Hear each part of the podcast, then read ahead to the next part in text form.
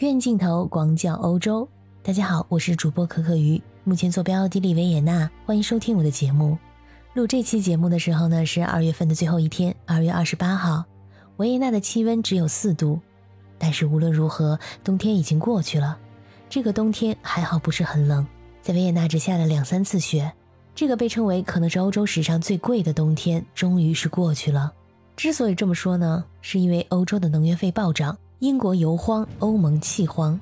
在二零二一年的十二月二十一号，被视为欧洲天然气价格风向标的 TTF 基准荷兰天然气期货价格，曾经高达一百七十九点八九欧元每兆瓦时，和二零二一年年初相比，上涨将近百分之九百。这个价格在今年年初降到了七十七欧元每兆瓦时，但是呢，还是处于历史同期的高位。在去年年底，各大媒体、报纸还有公众号等等，都是如临大敌。都在教民众们如何节约能源，如何降低能源账单费用，避免燃料贫困。如果你一直在有听我的专辑的话，我在一个月前还做过一期节目。英国全国可能有六百万家庭支付不起采暖费。在英国长达四个月的漫长冬季，暖气是必不可少的设备。而在这个大背景下，一家能源公司在推送给用户的一篇文章中，建议人们可以靠抱着宠物，直接和家里人抱团取暖，鼓励大家吃生姜、喝热粥等等方式在冬天取暖。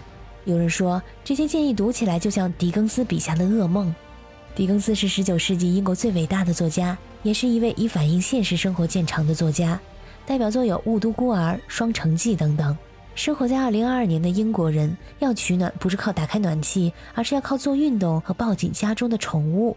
不知道狄更斯听到了会有什么想法呢？早上我路过加油站的时候，这油价已经涨得没眼看了，比起前两年最少涨了百分之五十。我收到的预交的今年的电费和天然气账单也比去年上涨了百分之三十，而这目前只是一个预交的账单，是能源公司在大环境下做出的一个预估，真实的费用是在第二年由能源公司算出具体的数额，再把具体的账单发给我们，多退少补。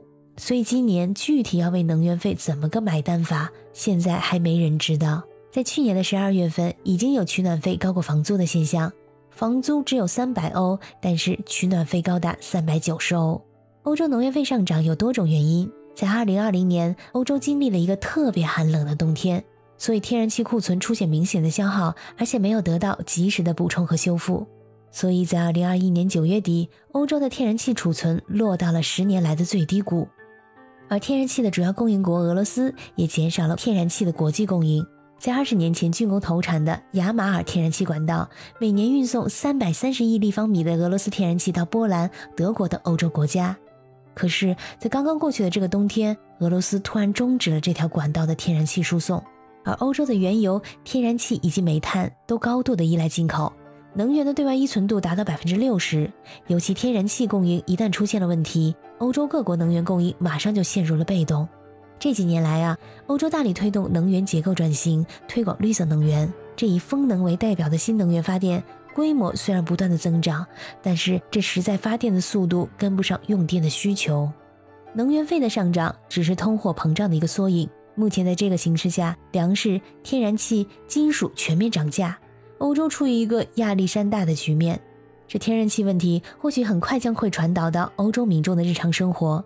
俄罗斯目前占据欧洲天然气市场的百分之三十到四十，欧洲民众呢不得不承担高昂的燃料价格。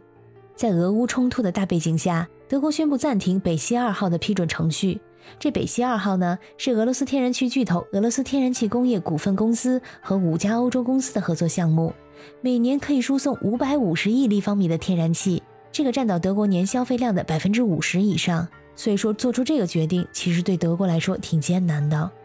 在德国暂停北溪二号的同一天，俄罗斯前总理梅德韦杰夫在社交媒体上发文回应。他说：“既然德国总理已经暂停了这个项目，那么就欢迎来到欧洲人很快将为一千立方米天然气支付两千欧元的美丽新世界。”而他提到的这个价格呢，两千欧元大概合人民币一万四千三百元，大概是现在天然气价格的三倍左右。欧洲前一阵子呢是疫情的中心，本来就是经济受到极大的冲击。好不容易现在稍微缓和那么一下，又发生了俄乌冲突。目前呢，真的是雪上加霜。欧洲目前的情况就是存储的天然气能量很低，只占总容量的百分之三十。